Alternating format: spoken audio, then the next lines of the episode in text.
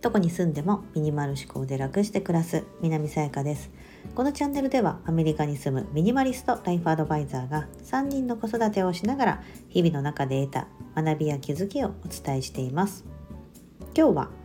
自分と世界を変える信用2.0とは？というテーマでお伝えしたいと思います。えらく堅苦しいタイトルですが 自分と世界を変える、まあ、世界というとですねかなりなんかを大それた感じですけども、えー、信用2.0よくありますよね最近2.0、まあ、要は今までの価値観じゃなくその一歩先行ってるみたいな感じの捉え方を数字で例えると2.0みたいな感じでよく本とかにもタイトルになってますがこれは誰の本かと言いますと堀江貴文さん堀江門こと堀江貴文さんが出してる多分これ最新刊だと思うんですけど2023年5月が初版になってるので多分新しい本だと思うんですがこれをですね今ちょっとまだ途中です。私読んでるの途中なんですが「信用2.0」とダダーンと白地にですね黒文字でバーンと書かれているこの本。ものすごくですねこう腑に落ちると言いますかもうまさに今の時代のことを書き記した本だなっていうふうに思ってまして今日はちょっとそれをですねその中から私なりに解釈した内容を皆さんにお伝えしたいと思いますちなみに今回これえっと、前半後半と2部 分けようと思ってます。というのは結構伝えたい内容が多くてですね今日はその信用2.0って何のこっちゃみたいなところを今日はお話しして明日の配信でじゃあその信用ですよねまあこれは要は人から信用を得ることが自分にとっての最も重要な資産なんですよってことを言いたい方なんですよね。うん、でじゃあその信用を勝ち取るためというか信用を増やすために、まあ、資産を自分の中のその資産を増やすためにどうしたらいいのかを明日お届けしようと思うのでよければ、えーと、続けて聞いていただければと思うんですがじゃあまずこの信用2.0、まあ、2.0があるってことは1.0があるんですよね。まあ、信用1と信用2って感じなんですけどでこれ何のまあ一言で表すとどういう違いがあるかというと信用1.0は目に見える資産目に見える資産のことを信用1.0と呼びましょうとあえて呼びましょうと。でもこれあの別に何だろうな対外的にこれあの決まってるわけじゃなくてこの堀江さんが堀江門があの勝手に言ってることなんであの僕があえて言うならばみたいな感じなのであの別にこれ教科書に出てくるような内容ではないんですけども信用1.0が目に見える資産。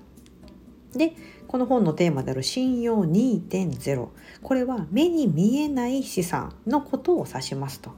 じゃあ目に見える資産って何のことかと言いますと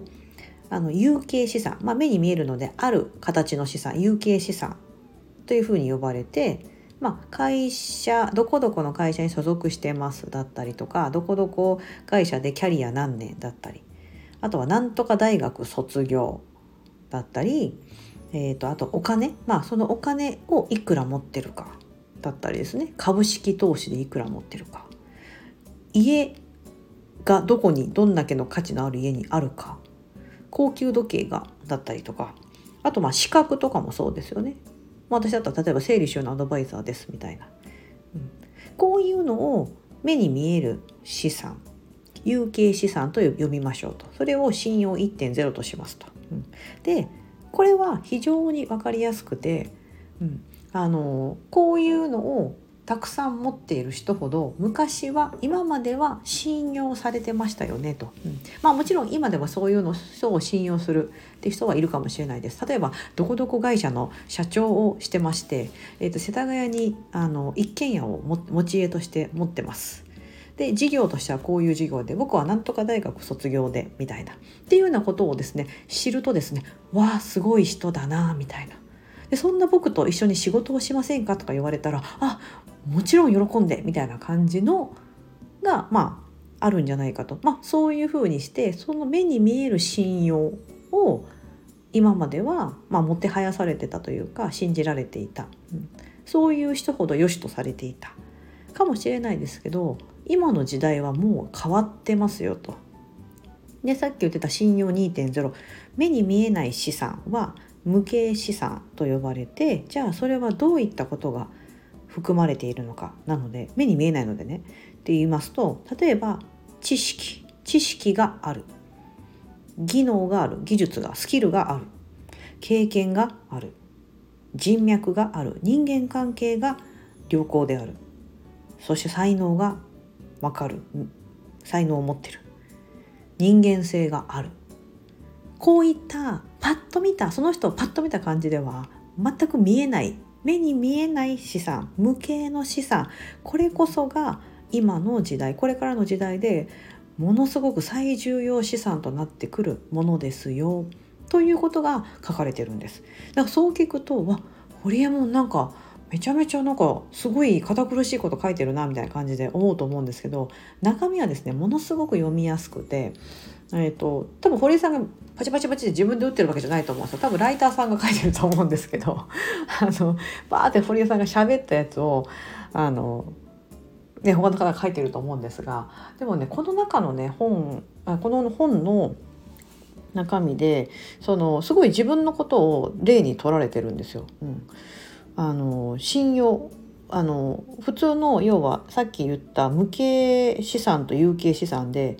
えーと、パ今までの価値観で言うと堀江門こと堀江貴文もう僕なんて信用に値しない人間じゃないですかと。うん、なぜならば逮捕歴があります。で大学は確かにあの東京大学に入学したけども途中で退学していると中途あのだから卒業してないですよね。だから東大卒って言えないんですよね堀江さんは。うん。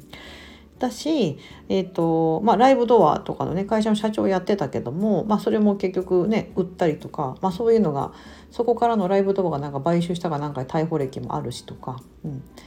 しなんか今までのことを考えると僕なんて全然信用に値しない人間ですがと。でも僕にはツイッターが350万人ぐらいのツイッターのフォロワー数がいて YouTube も100万人以上のチャンネル登録者数がいてそしてあのなんだろうなみんながこう僕と仕事したいと言ってくるみたいな。うん、なんでお前なんかがみたいないうふうによくあの言われますと。うんだから普通で考えれば今までの価値観信用1.0目に見える資産みたいなところで考えると全く信用に値しない僕がぶっちゃけ僕はもう信用をめちゃめちゃ持ってますと、うん、信用2.0と呼ばれる無形資産ですよね。信頼だったり人間関係だったり人脈だったり。そういったものを、まあ、積み上げてきてるんですと。うん、でだからだからあのこの本を書いたと書いたとしても多分ものすごく納得せ納得されると思うみたいな感じのがこの中身で書かれてるんですよね。であ確かにそうだなと、うん、だって普通で考えたらそんな信用に値しない人だと思ってたらわざわざチャンネル登録 YouTube のチャンネル登録しないとか Twitter もフォローしないってあると思うんですけどあの堀江さんってなんかこうそういういろんなことやってきて、まあ、逮捕歴もあるとか言ってみんな分かってるけどもでもこの人ものすごく正直でやってることを包み隠さずこう言ってたりとかそのなんだろうなそのまあなんか世界を、まあ、宇宙へなんかチャレンジしてたりとかねあの船な船じゃない。宇宙船か。あのロケットか。ロケットか。ロケットを飛ばそうと開発してたりとか、まあ、いろんなビジネスをやってたりとか、うん、すごいそういうのをバンバンバンバン発信してもうやりたいことをどんどんどんどんやっていてこうみんなからするとわすごいなみたいな。うん。でなんかその言動にちょっとこう納得してたりとか、うん、まあ堀江門が言うんだったらそうなんだろうなとか、うん、なんか今後ビジネスこうなるっていう、ね、堀江門が言ってたよとあやっぱそうなのかなみたいな。要はそこに信用が生まれてますよね。うん。というふうにしてそれだけ行動されてたり発信されてたりするからやっぱそこに信用がついてきてるんですよね。うん、でそこがすごくなんかあの私あちょっと自分の中でもすごい腑に落ちたというか確かにと、うん。ね、今信用される人は何やってるのかみたいなことが第一章に書かれてるんですけどももうお金のことばかり考えてたって信用されないと、うん、だから信用されるにはさっき言ったみたいな人脈や人間関係だったりとか、まあ、知識とか何でもそうだけどそういうふうなのを積み上げていくと。ただその時にやってはいけないことというかはその今もうプロと素人の境界線なんてないんだからうん、なんか何あのそうするためには無形資産さっきの信用2.0を勝ち取るためにはここで10年修行しなければだったりとかそういうふうなことを考えるんじゃないみたいなのが、まあ、後半に書かれてるんですけども、うん、なのであのこういう信用が大事ですよとそして、まあ、見せかけの信用みたいなのはすぐにバレますよと。嘘の人気や影響力っていうのはすぐにバレてしまうと、うんまあ、要はその例えばですけどなんかこうチャンネル登録者数とかも YouTube は分かんないんですけど、まあ、フォロワーも要はなんか買ったりとかできたりねよく皆さん知ってると思うんですけど買っちゃったりとかして数だけ増やすこととかってまあ可能は可能なんですよね。どの膨体でも多分あると思うんですよ。うん、なんですけどそういったのってすぐバレちゃいますよと。うんだから嘘の人気とか影響力ってのはすぐバレるんだからそういったところであの信用を失うことをやるんではなくって、うん、あのなんか何事にもこう飛び込んでいってくださいねみたいな。うん、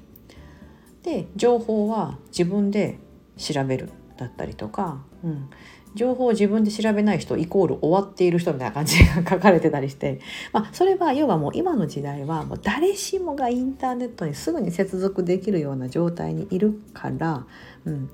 なんか自分で調べもせずになんかこのなんか日本経済終わってるとか、うん、自分の会社はなんかもう全然良くないとか言うんじゃなくってじゃあもっと自分で情報を取りに行けよみたいなことが書かれてあるんですよね。結構こうグサみたいな。ね。でもまあ本当そのおっしゃる通りというか、うん、でもそういうふうにしてこうみんながこう分かっているんだけどそこ疲れると痛いみたいなことをズバズバこのホリエモンって言うじゃないですか。うん、でそれを自ら体現してる人というか、うん、だからこう何も言い返せないというか、うん。まあ、だからこそこういった本もまあ、出せる僕は出せますよと、うん、しなんか「お前が言うなよ」とか言われたってあのその言葉そっくり返してやるみたいな 感じなんですよね。そうでもいやもうなんか確かにそうだなと思うんです。うんだからすごくですねこの本ね興味深いですよ。うん、なんかちょっとなんかうまくいかないなとか、うん、なんか今の状況を打破したいなとか、うん、思ってる方には是非読んでいただきたいなって思うんです。うん、なんかこう結局そのないないない。もう今自分にはお金がないとかそういった環境ではないとか。ね。っていうところばかりに目がいってしまうというのは要は目に見えるさっきの目に見える資産の方お金がないとか。家が、まあ、持ち家がないとかね。賃貸暮らしだとか、うん、私はあのいい大学卒業してないしとか。いい会社に勤めてないからとか。うん、というのが前提になってなんかちょっとこう自分はだからダメだだったりとかっていう風になりがちじゃないかなと。うん、でもそうじゃないよねと、うん、みんながみんなそんな目に見える資産のものをみあの持ってるのがいいわけではなくってむしろこれからはその目に見えないところ、うん、特になんか人間性のところはまさにそうだなと思うんです。この人間性を問われるからそれが例えば SNS のフォロワー数だったりチャンネル登録者数みたいなところにつながっていく。うんだからやっぱりそういうところで大きな数字を得るということはやっぱりそれだけ人間性だったりなんかみんななんとなくわかるじゃないですか SNS でも。うんね、そういう何かこう人を引きつけるものがあるからこその数字に現れてくると。うんだからこう最近ではこう結構新しい会社とか結構今グイグイ来てる会社は採用面接の時に SNS のフォロワー数が多い人を優先的に採用するとかいう会社も普通にありますからねと、うん、でも私も知ってるんですよ。なんかオンディーズとかでも確かそうなんですよね。メガネのねメガネのあの会社のオンディーズとかは確かそういうふうにやってるというのを言ってて。うん。だかそういう感じでその知識技能だったり経験だったり、まあ、経験もそうですよね。経験があるからこそ語れるというか、うん、あの自分が知ってるからこそ言えることもあるだろうし、うん、今までそんないい大学とか出てなかったとしてもすごいあのいい人間関係だったり人脈を築いてきてればそれがまた信用につながって、仕事が舞い込むのかビジネスまあなんだろういろんなことがうまくいくっていうことにつながっていくと。はいだから今後は皆さん今までのその信用1.0目に見える資産ではなくって目に見えない資産無形資産と呼ばれるところを最重要課題としてそうすると自分と世界を変えることができると。ああなるほどねっていうような内容です。結構興味深いですよね。はい。これ残念ながらですね、あの、Kindle Unlimited の無料対象ではなくですね、 Audible も今予約受付中ってなってて、まだですね、多分配信されてないんですよ。はい、 Audible でもまだ配信されてないあの本ちょっと新しめの本なんですがあの一応概要欄概要欄に貼っときますのでご興味があったら単行本で買っていただけるといいんじゃないかなというふうに思ってます私ねあの幸運なことにですねなんとアメリカのですね図書館でね見つけたんですよ。えこんな最新の本があるみたいな感じで。はい。ちょっとそれなんかそれでちょっと今読ませていただいてるのでまだちょっとすみません。後半あの明日読み進めて明日の配信でじゃあその無形資産ですよね。信用資産を増やすために何をしたらいいのかみたいな。6つの行動原則とか書かれてあるので是非そういったのを明日ちょっと配信してみたいと思います。よければ明日の配信もお聴きください。今日もここまでお聴きいただきありがとうございます。今日が皆様にとって素敵な一日になりますように。